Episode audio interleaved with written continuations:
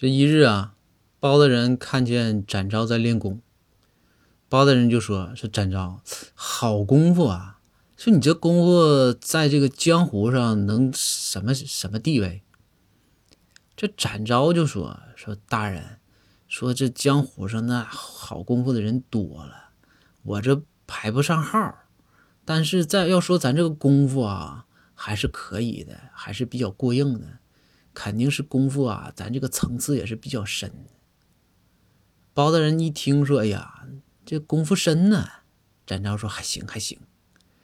然后包大人转身就走了。过了一会儿啊，包大人拿了一根铁棒子扔给了展昭，说：“昭啊，我听说功夫深能把铁杵磨成针，你试试。”